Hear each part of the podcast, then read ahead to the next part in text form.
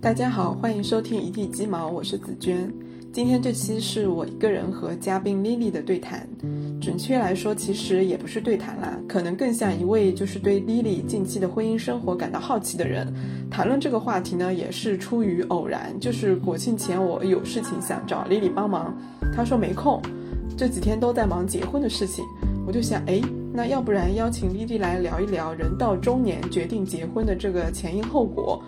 啊，就是这个人到中年到底是几岁？等会儿大家会听到的，确实跟我们一般一般的人结婚的年龄是不太一样的。友情提醒一下，就是 Lily 她是有宗教信仰的，所以她在分享的过程中可能会有几次提到她的一个信仰。如果说你对这一块比较排斥的话，不建议你继续往下听。但是如果说你跟我一样，也是把宗教看成一种哲学思想的话，其实你会发现，嗯，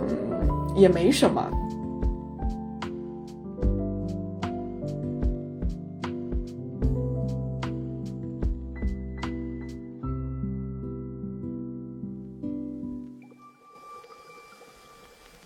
那先请丽丽跟大家打个招呼吧。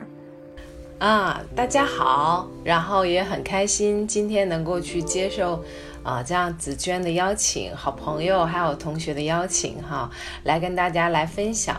呃，也是刚刚结婚呃几个月的时间，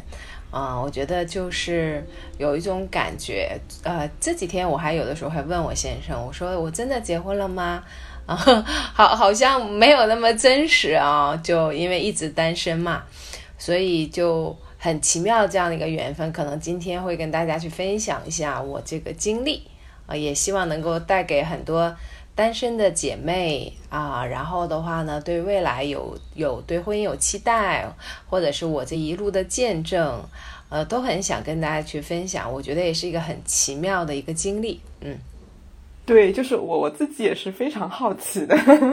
嗯，因为之前就是听丽丽也描绘过，就是对婚姻生活的向往嘛，以及说未来伴侣的一个画像是什么样子的。然后这一次录制呢，就是我我们没有提纲的，就是 对，因为我当时跟丽丽说的时候，就是她说，哎，我们可以自然流动，对吧？就是聊到哪儿算到哪儿，其实也是一个非常好的体验，应该是我们这个节目的第一次没有没有提纲。嗯哦，对，然后我就想，嗯，丽丽可不可以先分享一下，就是到了人生的这个阶段，你是出于什么样的考虑，就是说决定找一位伴侣，然后跟他一起进入婚姻状态？因为我说这个人生的这个阶段，就是，呃，可以跟大家透露你是几零后吗？对对对，当然，我觉得我还是比较 open 的，我是七七年的，对，今年是四十五、四十六嘛。所以，对，所以一直单身。啊，这也是我，我不知道我们今天会不会有些朋友和我一样感受哈，就是觉得自己是很好的。啊，一个人独处是非常好的，因为你有你喜欢的工作啊，我是自己创业代理的一个品牌，然后同时的话呢，我的业余时间是用来学习，以及的话，我是在呃信仰里边，对我是有自己的信仰。所以呢，然后也很非常的充实，然后业余时间的话也会去做一些义工，然后自己的话也会有娱乐的时间，比方说我喜欢游泳，然后我我喜欢跟朋友在一起交流，然后我也非常喜欢教练，嗯，等等，就是我会觉得自己的生活是非常的充实的。啊，我觉得单身也很好啊。如果遇到了就结，然后遇不到的话，我觉得这种我其实是蛮享受这种婚姻的状态的。那我有一次是，呃，看了一本书，其实那本书给我影响非常大，叫《婚姻的意义》。这本书我在哎我在之前看，其实我没有太多的感受，我觉得这都是一些，呃，怎么说呢，正确的话啊，但我我并没有很深入打动我心。我是在。去年对去年的时候年底，我的牧师，嗯，他正好他说我我那个呃结婚之前也看了这本书，他说你可以再看看。我当时我不知道是这本，诶，又他又给我了同样的一本书，然后我又再去翻看的时候，其中有一句话非常非常的打动我，他说婚姻可以变让你变成一个更好的人。哇，就这句话，这本书任何的话我都没有记住，但是但是唯独这句话，我觉得是直击的我的内心。嗯，哎，这本婚姻的意义是那个吗？好像是一对是基督徒那个夫妻写的，是不是？对对对对对。哦，我之前也买过，但是因为我没有这个信仰，我就看不懂，你知道吗？就就没看进去。呃，没关系的，因为我们就是在不同的时间点，可能我们的理解或者是领受也会不一样。就像我最开始我也看了，看了以后，我觉得那就是一本书，我觉得我没有太多的感动。但是我对当我再一次翻看的时候，我觉得那一句话就深深的印入我的啊脑海里边。啊，我觉得这个也是给我很大的印象。还有一个就是我在教练的过程当中，我当时去做过一次的平衡轮。哦，对，然后平衡轮的话就是啊，有健康，然后有工作，然后有事业，然后有成长等等等等都有。但是呢，平衡轮当中有一项是亲密关系，就是家庭。啊，因为你只有你的轮子。整个的话就是打分是差不多的时候，你的轮、你的生命之轮才能向前走嘛。但是我会发现，我当时是在亲密关系的这一块是打分是非常低的，因为我除了跟父母以外，没有就是更深的亲密关系。所以那一刻也让我有一个意识，就会发现，哎，如果我的亲，因为你会发现在社会上你在不断的建立的是各种关系。那你很重要的话就是建立的是亲密的关系。那你跟谁是比较亲密的话，就是跟你的另外一半，跟你的父母。但是我们就是从呃从我信仰的角度来讲的话，就是你长大以后你要跟你的父母分开，和你的先生要合二为一。所以我我那一刻也开始意识到，就是我需要有一个家庭，嗯，它是可以让我变得呃就是更整个人生会更加的完整。嗯，对，所以就是在基于这样的一个过程当中，我开始了，啊，有意识的开始寻找了我的另外一半，啊，对，就是就开始尝试啊，然后线上的，就是我们的交友网站啊，也有也有认识啊，然后朋友啊，然后我们教会里的弟兄姐妹啊都有介绍，对，所以我跟我先生是在我的一个。啊，同学的介绍下认识的，是我在走呃教练技术，我们叫 NLP 的时候的一个同学，哦，就也很也很也很奇妙。那我很好奇，就是你你现在的那个先生，他跟你当时呃我们俩做练习的时候描绘的那个样子是吻合的吗？就是比较像的吗？我个人觉得还是很像的，就是他个子是不高的。但是脸圆圆的，你是喜欢脸圆的吗？就我因为我喜欢很多东西都是喜欢圆圆的，就是比方说车的话，我也喜欢圆圆的。就是我我不喜欢那种很消瘦的那种类型的男生，对，就是他是很健壮的嘛。然后最主要，我觉得外形倒还 OK。其实我最喜我最欣赏的就是他的呃个人的。品质吧，他身上有很多的呃特质，都是我非常的欣赏和喜欢的。这是我一直以来就是很想，就是我为什么就是这个时候再去寻找，也是觉得之前啊没有遇见过很多品质跟他很相似的人。嗯，他是一个内心非常纯善，他一旦看到别人需要帮助的时候，他是第一时间站出来帮助别人的人。他有事情的时候，他是很有担当的，哦，比方说发生事情的时候，我也能够看得到，他是第一时间就是站出来，就是承担这件事情。对，然后也很神奇，我们在测 MRT 的那个测试嘛，啊，然后我们俩都是 INTJ，然后都很像。哦，那你们都是 INTJ 的话，你们会有会产生矛盾吗？因为如果性格比较像的话，可能就是会。会会会，因为我是我是一个特别特别急和快速做决定的一个人，他呢是一个很慢。那基本上，如果打个比方说出门，一般都是男的等女的，对吧？然后我们家是我我等他，这样的，对对，就就完全是跟我就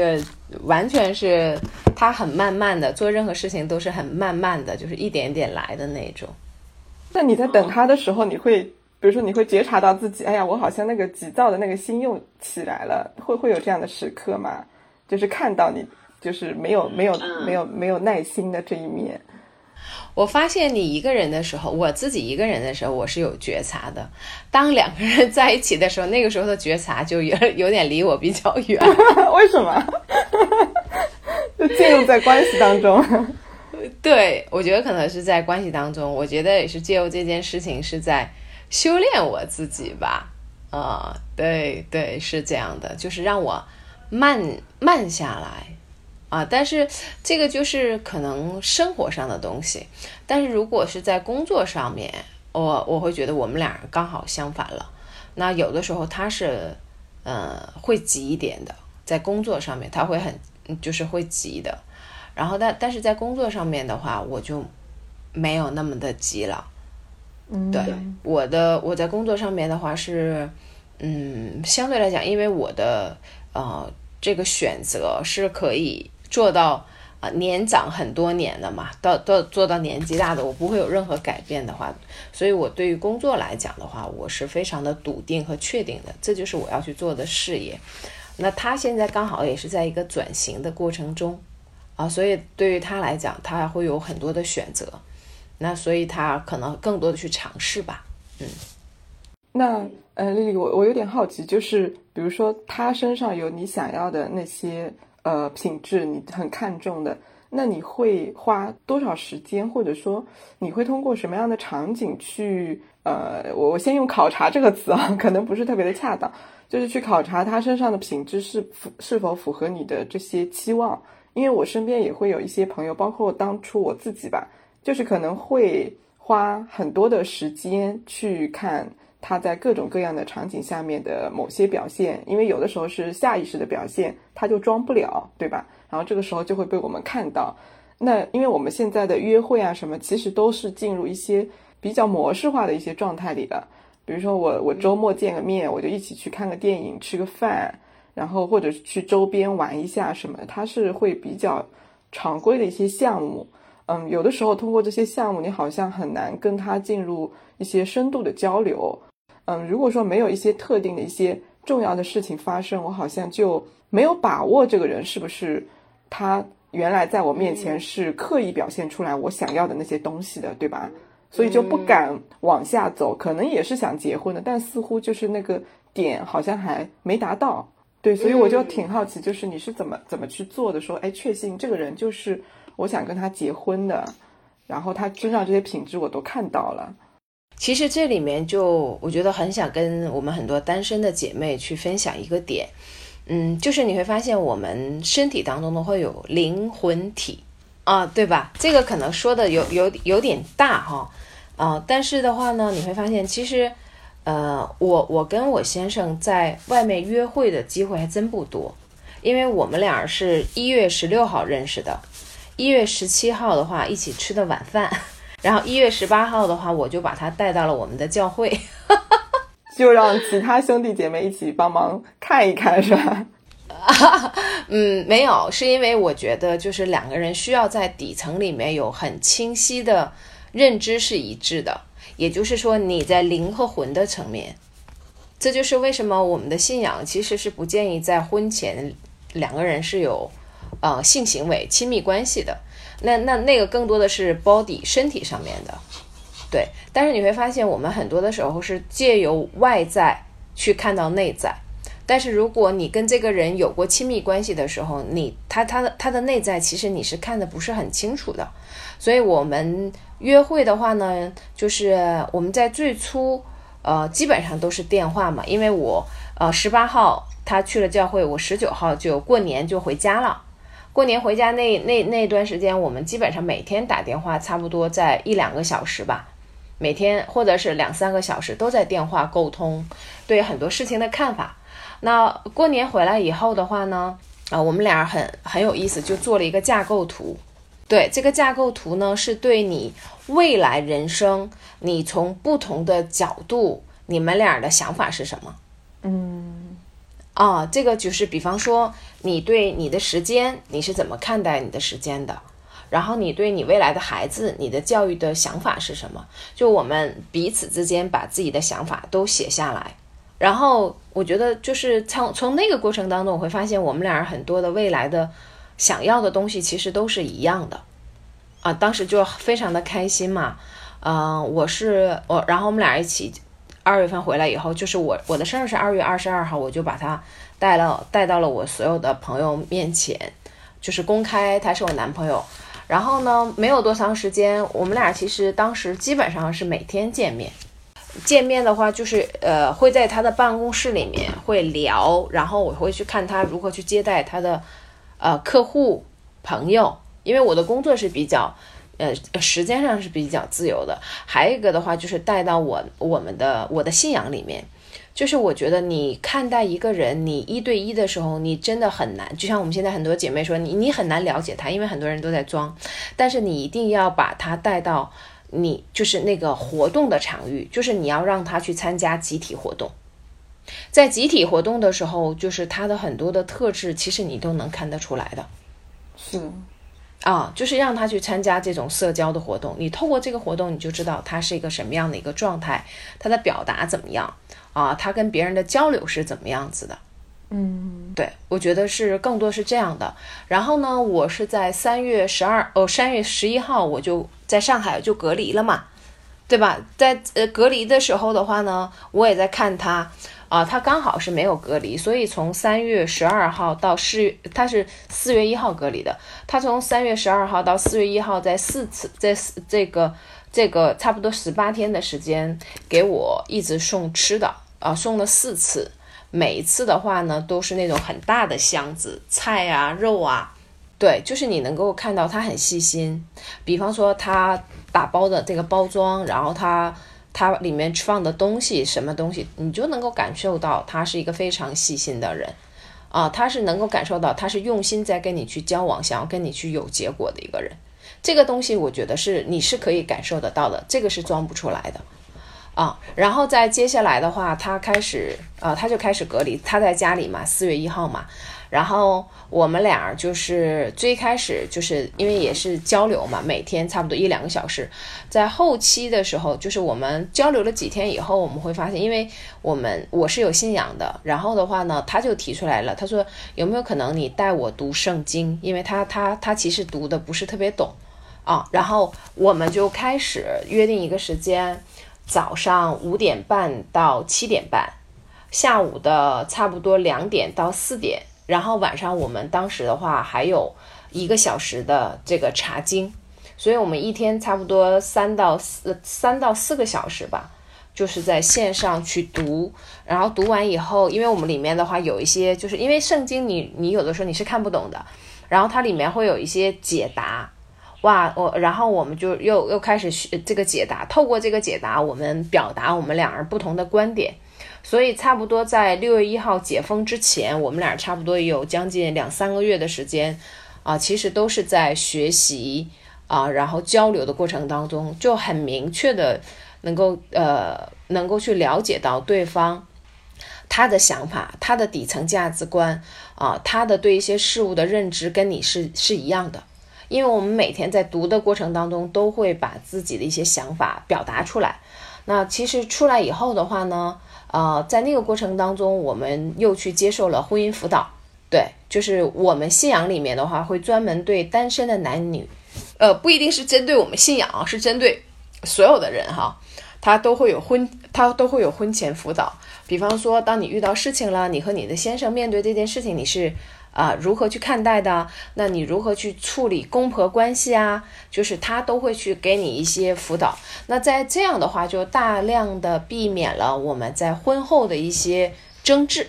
啊，或者有一些事物的看法。所以就是在这个看似几个月，但是我觉得我们的厚度和深度，我我甚至觉得是比别人谈个两三年的都要来的扎实。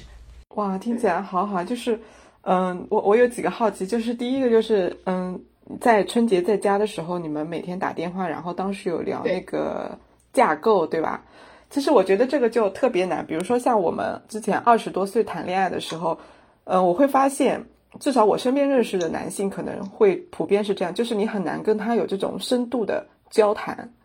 就是如果说你跟他聊，哎，吃穿用度是会比较容易的。但是你说，嗯，跟他这种相对比较聊内心深处的一些想法，包括比较听起来可能会有点空，类似于人生战略一样的这种东西，他们就会觉得我不想跟你聊，对吧？为什么要聊这些东西？就是我会发现很多男性他是抗拒的。所以刚才听你说，就是你跟你先生聊这些内容，我就挺好奇，是你提出来的还是他提出来的？然后就是是他，哇，是他提出来的，哇，那这个我觉得真的嗯挺挺罕见的，因为他可能也是自己做企业做了很多年，所以他对未来，包括到他的自己的一些人生想要未来过的那个人生的状态，其实他的内心深处也是有一些期待的。他也是有一些期待的啊，那我的话呢，就是把他的期待就是更加细化了，就是我有一个很细化的，那比方说健康、睡眠、饮食，因为我对饮食搭配是有要求的，那我希望对每年的家庭是有品质的，这个品质不是说你花了多少钱，而是两个人是有没有共同的去经营啊我们的婚姻啊，我觉得就像我们现在这种生活的状态。也也是我很想要的，非常的开心。对，我我就感觉可能是不是跟自己所处的一个年龄状态或者社会阅历啊、心智成熟成熟度有很大的关系。就是在讨论婚姻的时候，就感觉理性会大于那些情感上面的冲动，所以你们讨论起来就不是说这些事情我是从来没有思考过的，而是我在单身的时候可能也在想过，我以后如果要。建立一个家庭，我应该要过怎么样的一个生活？要把这个家庭建立成什么样子，对吧？嗯，我觉得在初期的时候，我们俩人都是理性的，因为都是抱着一个啊去看待对方是不是我人生的另外一半。初期的时候也会有第一次见面，比方说我们俩第一次约会、第一次相亲的时候，我脸是通红的，我也不知道为什么。然后他也很奇怪，他说：“哎，你都这么大了，怎么会这么红，脸这么红？”然后他他他也很神奇，他说：“哎，我我们俩第一次约会的时候，他说：‘哎，我很想跟你拍张照片，就被我拒绝了。’我想哪有人第一次见面就要拍照片的？” 对，就很有意思。我觉得初期的时候，我们俩都是理性的。然后，因为大家，嗯，我觉得一是这个年龄，就像你说的，心智是相对来讲可能比二十出头要年轻很多，就是要要那个心智要更成熟了一些。就是我我很清楚的知道我要什么样样的男人，他也很清楚的知道他要找什么样的女人。嗯。我觉得在这块上面，我觉得我们俩是偏理性的。但是随着你不断交往的过程当中，因为当你欣赏和喜欢一个人的时候，我觉得那个时候就啊不是理性的了。因为我觉得也是那个客观的环境造成我们俩没有办法有很多的，就是说肢体上的交流。因为有的时候你会发现情欲会会阻挡你对他的观察。对，是。对对对，所以就是在这块，我是非常非常建议大家，就是在初期的时候不要太多的就是身体上的交流、亲密的交流，这样的话你会非常的了解，就是能够去感受到他的里面，他的很多的思考。我觉得很多的时候，男生抗拒是来自于可能他还不知道自己要的是什么，因为嗯，我们在信仰里面有一个说法，就是女生是男生男人的。帮助者和支持者，所以我们的一个家庭的建立的话呢，女人其实和男人是根基嘛，但是 真正是这个家庭智慧的啊，我觉得底层的话是女生啊，女生是需要引导男人去做一些事情的。是的，就是我我我非常赞同你说，就是其实，在很多方面，就是我就大言不惭的也说一下，就是我觉得确实是女生在引导男生。就是嗯，生活上面或者人生上面，因为可能很多男生他去关注自己的工作，对吧？在社会上面那些活动，他会比较说可能显示出那种理性的、成熟的一面，但是在啊人生上面、生活上面或者情感方面，他们确实可能成熟度或者说智慧方面是不如我们女生的。嗯，这个可能跟我们的文化呀或者这种社会环境啊等等所综合起来的影响，也会啊产生这样的一个结果。就是女生，我觉得可以把握一个方向。如果这个人这里面，我可能多说一句哈，如果这个人是真的想要跟你有结果的时候，他会非常的尊重你，不会对你有下一下一步的。对，嗯，对，是你你说的这个尊重，我我觉得确实特别重要。因为如果说他不是很尊重你的话，他可能就会像你说，他可能会急于发发生性关系，对吧？然后就很快要有肢体上的接触，就想把你呃获得，就是拥有拿到你，对，以那个为结果。对，因为这个就是男性的一个一个特质吧，对他们就是这样的一个特质的，我们说叫生物也好。那我还有第二个好奇就是。你们一起在读圣经，然后交流观点的时候，你是怎么去处理你跟他的一个观点的不同的？比如说，假如有一些事情他的观点跟你的嗯不太一样，你会觉得担心吗？说这个不同会会不会影响到你们俩的相处或者将来的一个生活？然后会不会把这种不同给他去呃更深度的谈一谈，去通过这些点去了解他？哎，是怎么形成这些观点的？或者说有没有一种想法，就是说，哎，这个我跟你的想法不一样，那我们要不要去找到一个另外一个点，是我们俩都赞成的一个观点？就就是我我挺好奇你是怎么处理你跟他的这些不同的想法的？对，嗯。到目前为止，我觉得有一些就是在圣经里面的话，会有一些观点会有不同。那因为对于我来讲，我也是信仰时间不久嘛，那我就会这样去讲。我说有没有可能我们俩一起去请教一下牧师？哦，对，然后看待就是呃，如果就是我们说从呃上帝视角是如何看待这件事情的？对我觉得第一个是我可能请教有权威的人。这个是一个点，那第二个点的话呢，就是我们俩也会有争执，不是说没有争执哈。面对一些事情的时候，呃，但是呃，我会发现就是可能这里面我就是跟我学的教练就有很大的帮助，然后我就会直接问他，我说那我感受到你有情绪，就是我会感受，就是我们俩的有的时候的交流会，嗯，就是说，就是我能够去了解情绪，但我不会有情绪的表达。就是我会问他，我说我感受到你的情绪，那你觉得这个情绪的背后，你想要表达的是什么呢？因为同样的，也可能不同的事情，但是都是同样性质的事情，他就会有情绪了。我我们的确是有一次是这样的，然后我也问他了，我说那你你感受到的是什么啊？然后他就会把自己的想法说出来，然后我们俩嗯就结束了完以后，然后他对对我说，他说谢谢你，你让我看到了我里面。就是，嗯，我觉得先去接受他的情绪的存在，然后以及的话，透过这个情绪，你真正你给他的是反馈，不是指责，对，那他就会去能够去有一些觉察。当他其实有觉觉察的时候，我觉得这个就是他向内看的过程。有的时候，当他情绪来的时候，那我就先呃离开他远一点，等他平复情绪的时候，我再找他聊一聊。嗯嗯。我觉得其实反而还还 OK，就是因为我们在呃之前那个几个月，就是我们俩在隔离的过程当中，我们我觉得我们已经把很多的想法啊都已经想得很明白了，然后还有一些就是在家庭的做那个架构的时候，也也表达的很清楚了，就是他是完全认同我，我也呃认同他的一些想法的人。对我们俩基本上这些大的方向是一致的了，但是还有一些是小的东西的话，也会有争吵，但是一会儿就忘了。嗯，那就是我还有一个挺想了解的，就是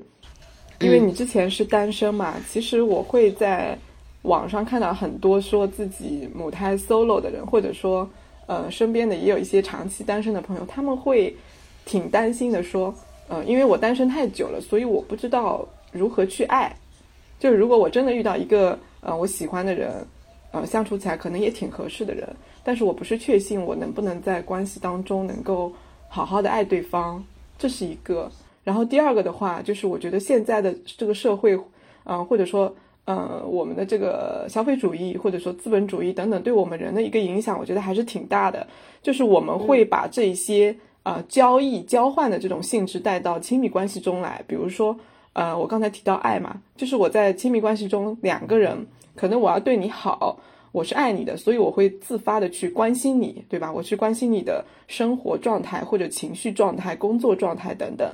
那可能有有的时候，有些人他就会去评估，哎，我我爱了你这么多，我付出了很多，那你到底有没有以同样的方式来反过来来爱我？如果你没有来爱我的话，我就要收回我对你的爱。就是他是会处在这种评估当中，然后来去。呃，怎么讲呢？就是去看，哎，我到底要对你付出多少？我是不是要有所保留啊？如果说你爱我特别多，那我也多给你一点；如果你给我的少，那我也少给你一点。就是我，我就感觉这种状况出现的还蛮多的。所以你，你，你会有这样的一个顾虑吗？或者说你会去想这些事情吗？是不是他爱我多，还是我爱他多，还是怎么怎么样子的？嗯，这件事情我没有刻意的去想。但是我在之前的时候的话，可能跟线上的很多的姐妹会有同样的，呃一些想法。我已经单身那么久了，我也我会不会谈恋爱了？这对，这是我考考量的问题。但是你会发现，当那一个人真真实实的来到你面前的时候，你考量的就是不会是说你会不会爱了，是我觉得是你爱别人的前提是你先爱自己。我觉得我这么多年的单身就是一个不断找回自己的感觉，因为之前就是更多的是疲于奔命在工作上面，啊，然后包括的话就是原生家庭爸爸妈妈对我的要求很高，我觉得那个时候我是一个缺爱的小女孩，嗯，就是我要不断的透过证明我工作上有很好的成绩，来去跟我自己的父母去证明我是优秀的，你们可以给我更多的爱。嗯，对，然后我也要证，我要跟我身身边很多人要去证明啊，我我我是优秀的，你们要来爱我，就我是在一个不断证明的过程当中。那那个过程当中，其实你里面是没有爱的，所以你证明出来的很多的时候都是一个框架、骨骼。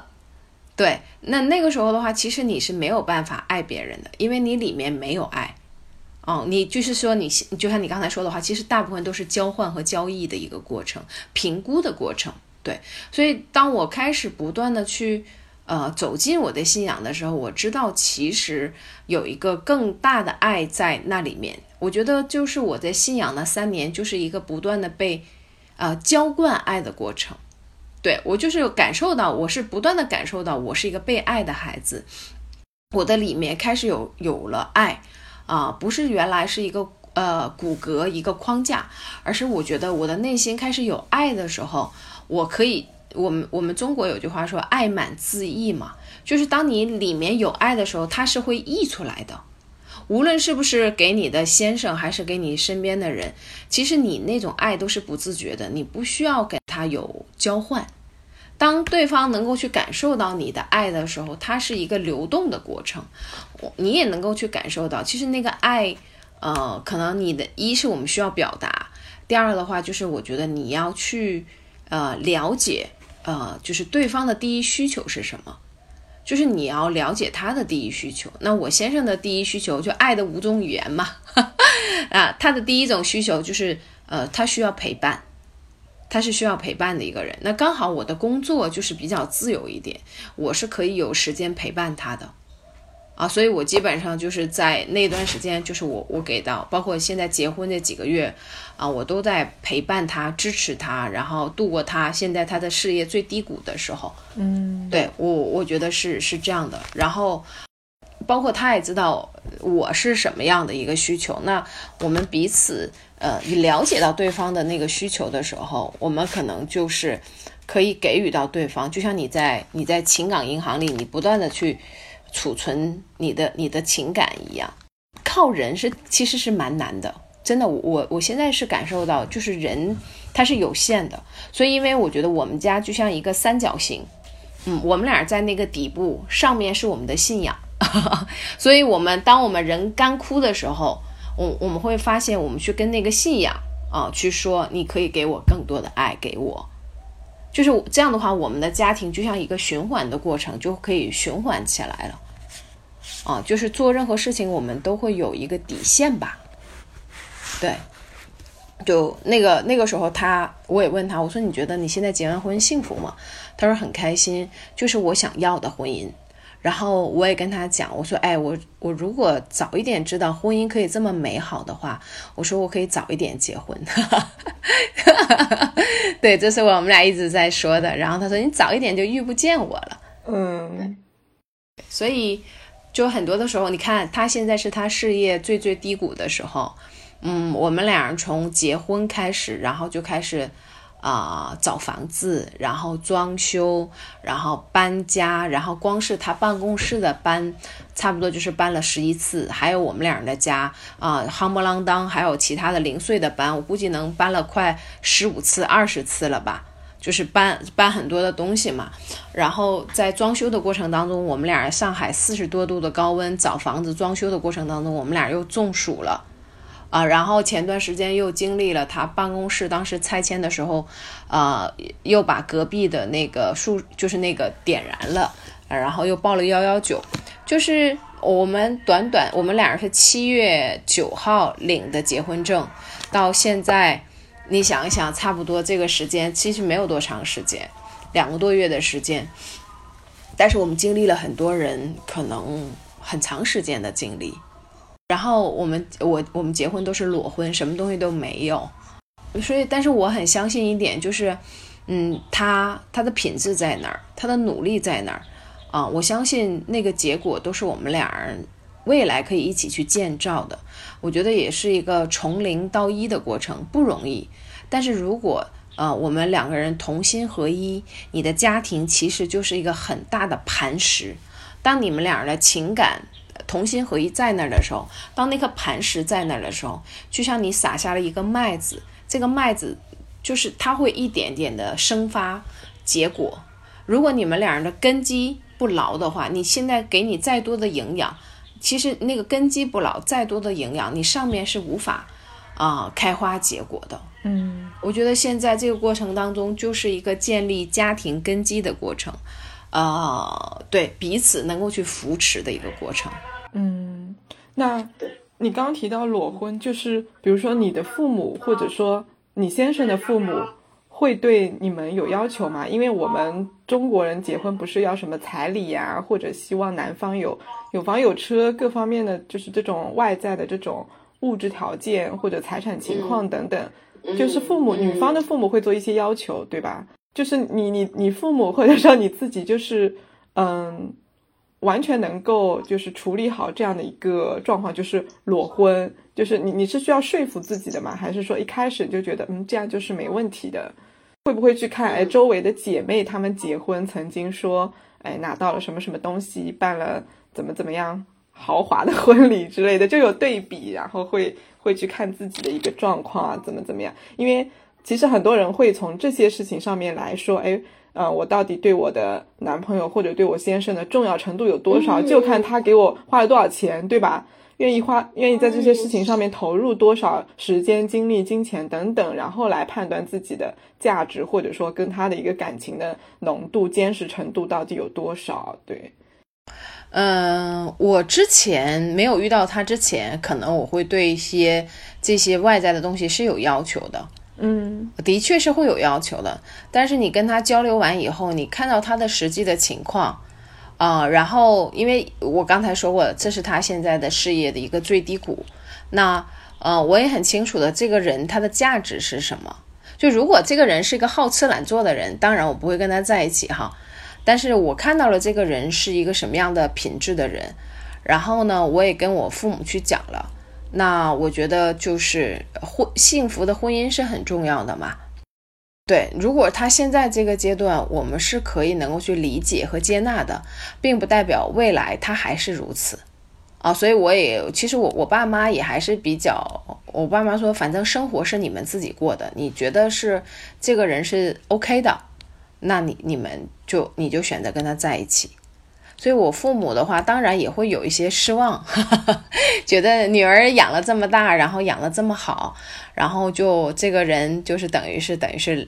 啊，没有任何的投入就就把他娶走了嘛。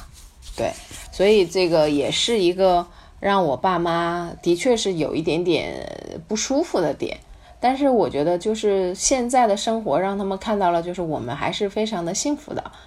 啊，然后也很开心的共同的一个目标。然后因为之前我们是先去了我们家，再去了他们家，看了他们的父母嘛，啊，所以的话就是因为父母都年长了，都快八十了，对，所以就在这一块上面，我觉得我是因为做好了自己的心理建设，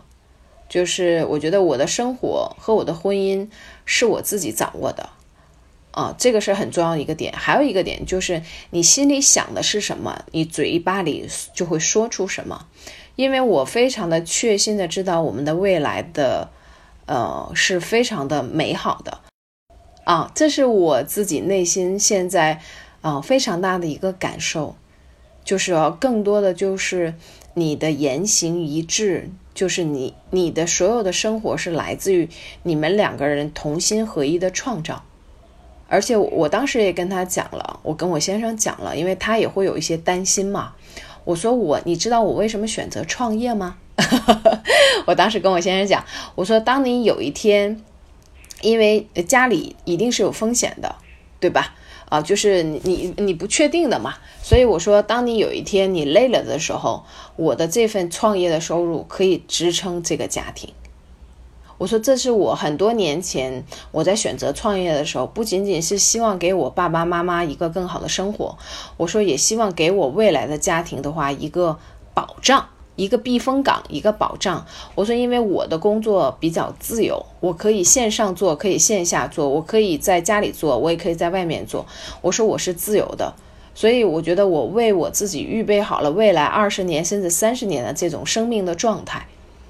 啊，然后我也跟他讲，他也非常感动。他说你很懂事情。我说因为，嗯，这也是我，因为我知道对于我来讲，创业来讲也是一件很挑战的事情。但是人生，如果你一直选择选择那个舒服的路，你永远是没有结果的。但是你选择那条最难走的路，最初是最难走的。但是你走着走的时候，你会发现它其实是最容易走，因为走的人真的很少。对，所以现在就是。呃，我不用有任何的担心，我在收入上面，我的收入是持续的，啊，稳定的，啊，对，这就是我我的选择嘛。我觉得这是我来自于八九年前的一个选择，现在还是非常好，啊，所以他也他也很开心，对他也非常开心，所以我们俩人现在就是，呃，共同去创造吧，啊，因为一个人的力量还是有限的，我觉得就是一起吧，嗯。就是我基本上负责家庭的事务，他负责的话一些市场啊什么的，嗯嗯嗯，你你刚才讲的那句话，其实我我特别的赞同。应该说我自己也是这样的一个想法，就是婚姻是自己来掌握的，因为可能我们女生很容易有这种想法，就是说我跟一个男生结婚了，然后好像是我把我的幸福托付给了另外一个人，对吧？所以这这样可能就会造成在生活当中就会有很多不愉快的地方，就是也男生会有压力，对女生也丧失了很多就是掌控自己人生的那样的一个权利，对吧？对，我觉得我们有不同的角色。你在家庭的里面的话，你是一个妻子；你在工作当中，你又是一个独立的一个担当者。你在父母面前，你是一个女儿，就是我觉得你在不同的维度做好你应该去做的事情，嗯，啊，因为因为我是觉得女人是这个家庭最关键的点，如果你没有经历，你是没有办法给到你先生一些建议和支持的。我我们公司有一句话说的，我觉得我很认同，就是你没有走过这个世界，你哪来的世界观呢？就你没有看到过这个世界，你是没有办法给到你的建议，包括我给到我未来孩子的建议。就是我们俩现在在备孕，在准备明年这个年底，呃，办完婚礼以后，明年结婚嘛，就明明年那个 就有有宝宝嘛。所以，我我也是在跟他讲，我说我要给我孩子更广阔的这样的一个选择的空间，那就是因为他的父母曾经看过这个世界。所以的话，他就告诉他这个孩子有如何选择这个世界的一个机会和能力，嗯，对吧？可能我个人的心态就是一个不断向上的一个过程，所以我觉得就是你对人生的定义是什么样的？你是要赚多少钱，还是说你有你自己的一个成功的定义，还是一个幸福的家庭？我觉得都不一样的，都不一样的。对，所以就是你的。我觉得就是你的家庭，就是你所定义的结果。对，哎，你说的这句话特别好，就是你怎么定义你的家庭，最后它就会变成你所定义的那个样子来。对对，因为你相信，你充满了盼望，然后的话，你朝着这个方向去走的。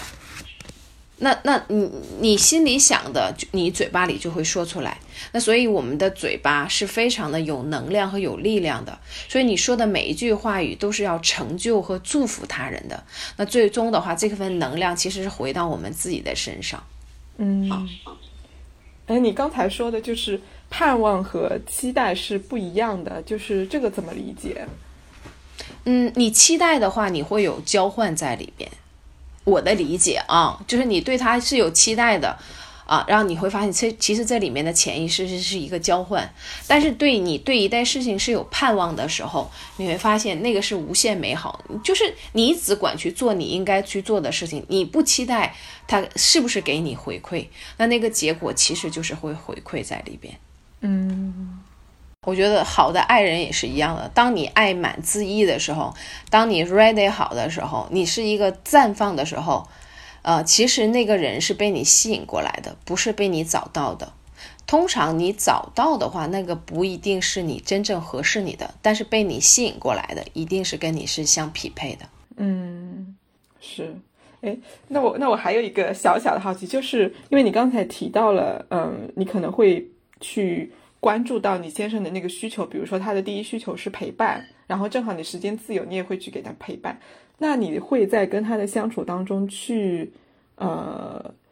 比如说很多很多人他经常会做的就是让对方来猜自己的心思，就是我我可能有某种需求，但是我就是不说，然后我通通过某些情绪上的表达或者一些旁枝末节这种旁敲侧击，然后让让我的伴侣。呃，恋人，或者是让我的先生来猜我现在到底要的是什么，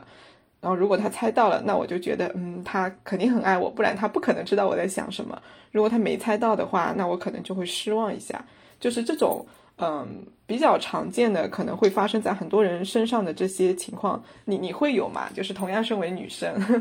因为这个在女生身上可能会比较常见。对，这是我们女性的特质。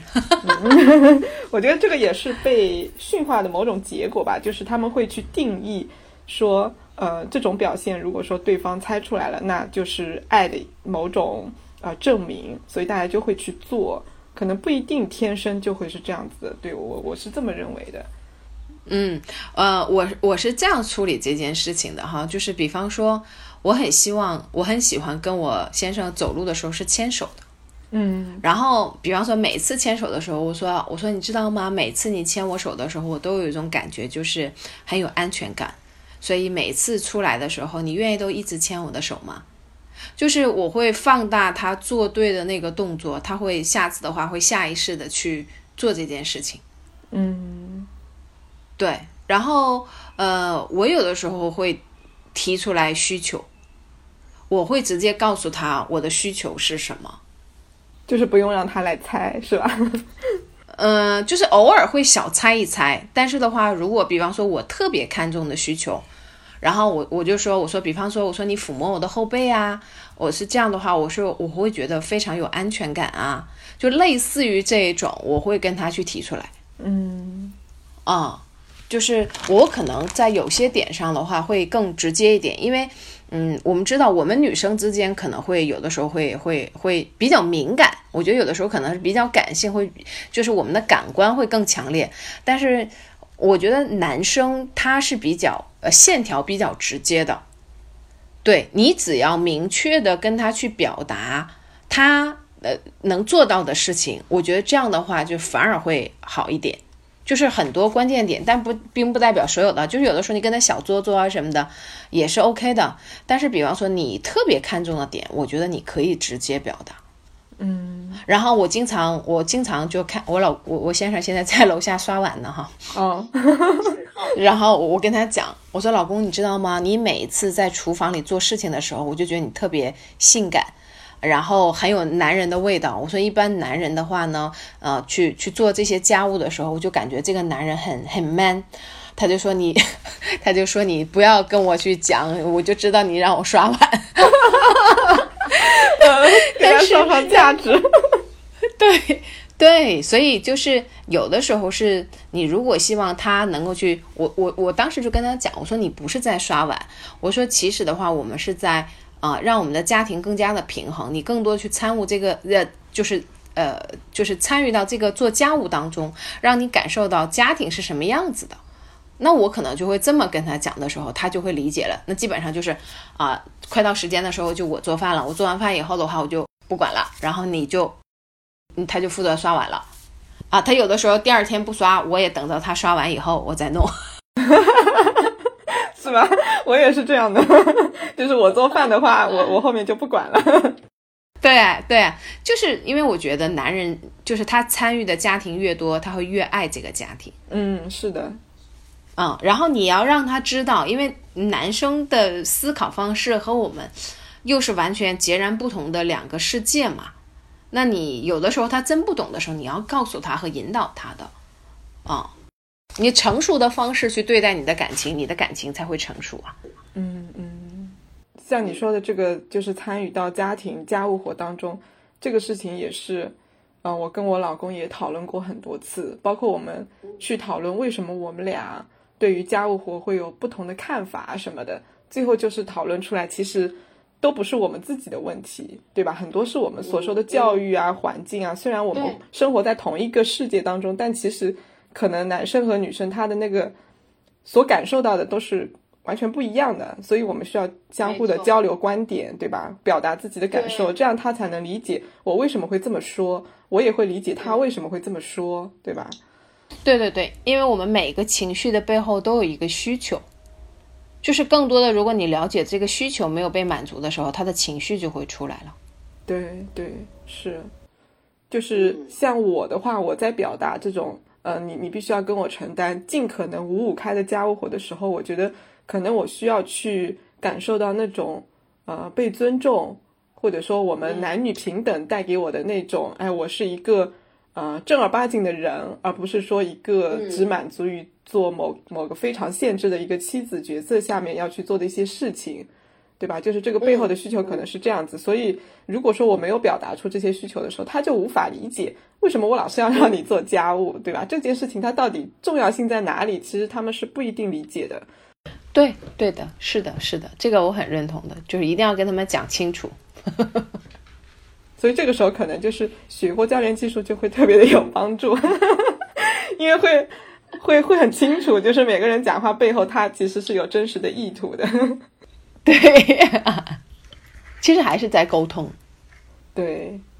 你你刚才就是谈到孩子嘛，就是嗯，你在备孕，比如说明年这个时候可能就是要打算生孩子，这个是这个事情是你之前就想过的吗？就是如果说结婚的话，其实你是想要有孩子的。嗯，是这样的。其实我在没有遇到我先生之前，因为本身我做的这个产品就是保保养的产品，外用和内服的。其实我当时我一直跟我周围的朋友说，我要好好的爱护我的身体，因为我要随时好 ready 好我的身体，就可以接纳我未来结婚以后生孩子。因为生孩子，我觉得不是一个几个月你就可以去调理好的一个状态。我是一直有。比方说，我的饮食到现在为止都还是保持一个三餐都是有充足的蛋白质的摄入，不是那种大的碳水哈。然后我的先生他也很受益，所以我觉得就是我可能现在更注意一些，比方说我的饮食结构啊什么的。但我之前我觉得我的饮食结构就已经嗯就已经是非常好了，就我的身体其实是随时都可以迎接一个儿童的一个孩子的。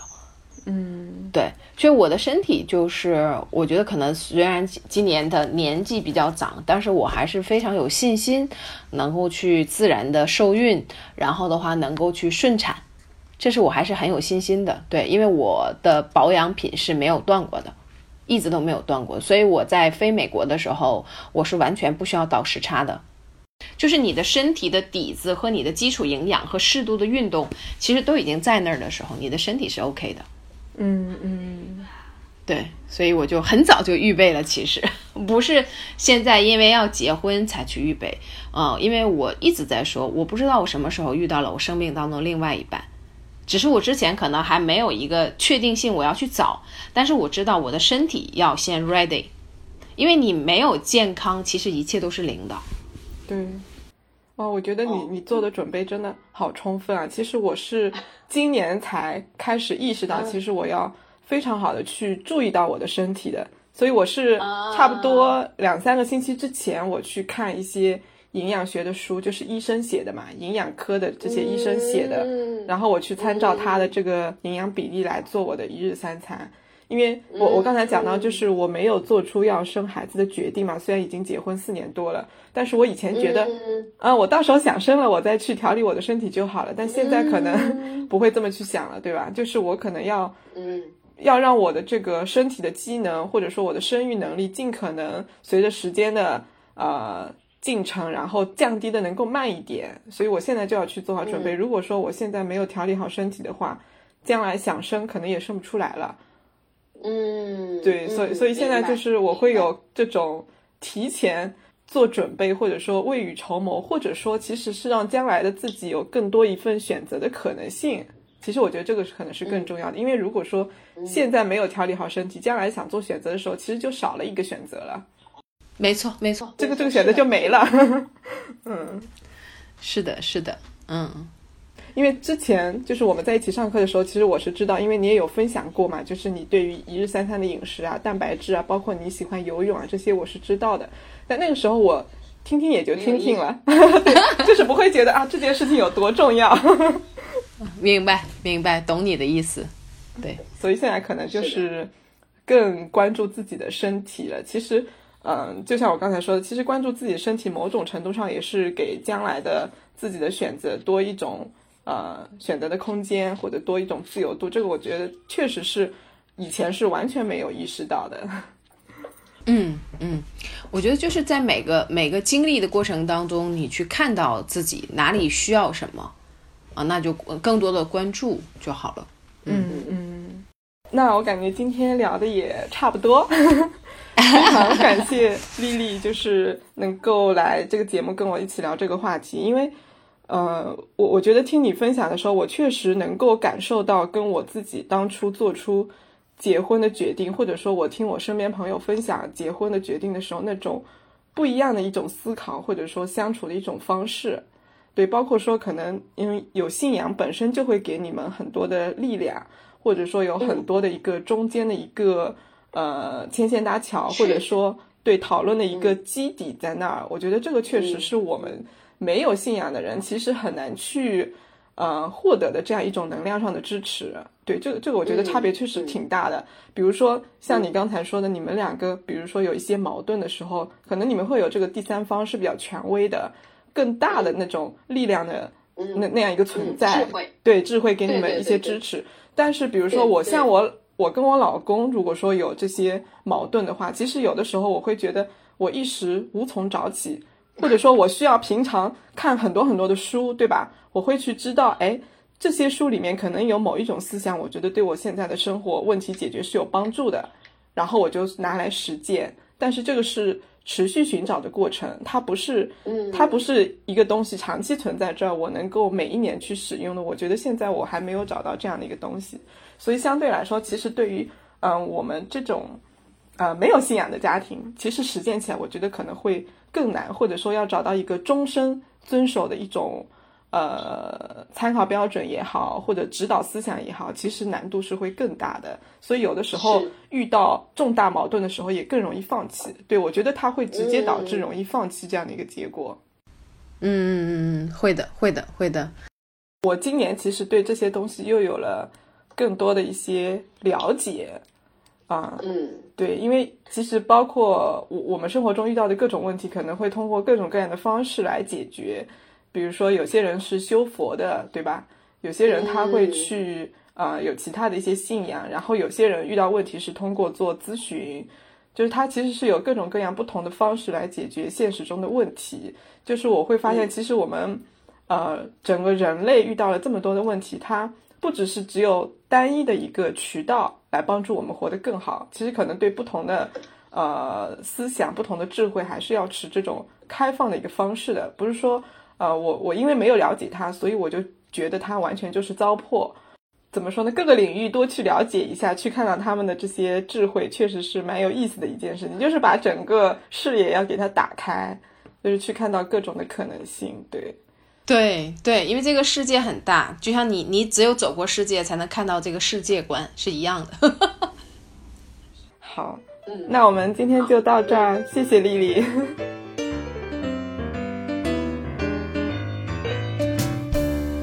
I used to think maybe you left me. Now baby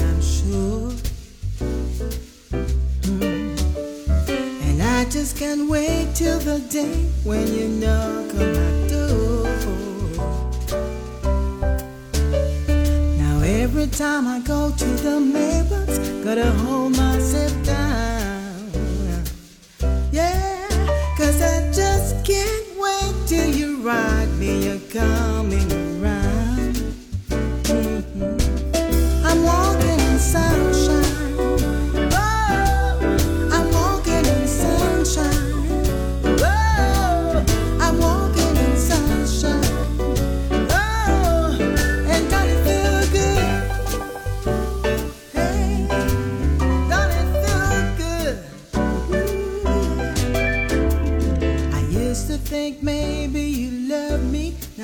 know that it's true.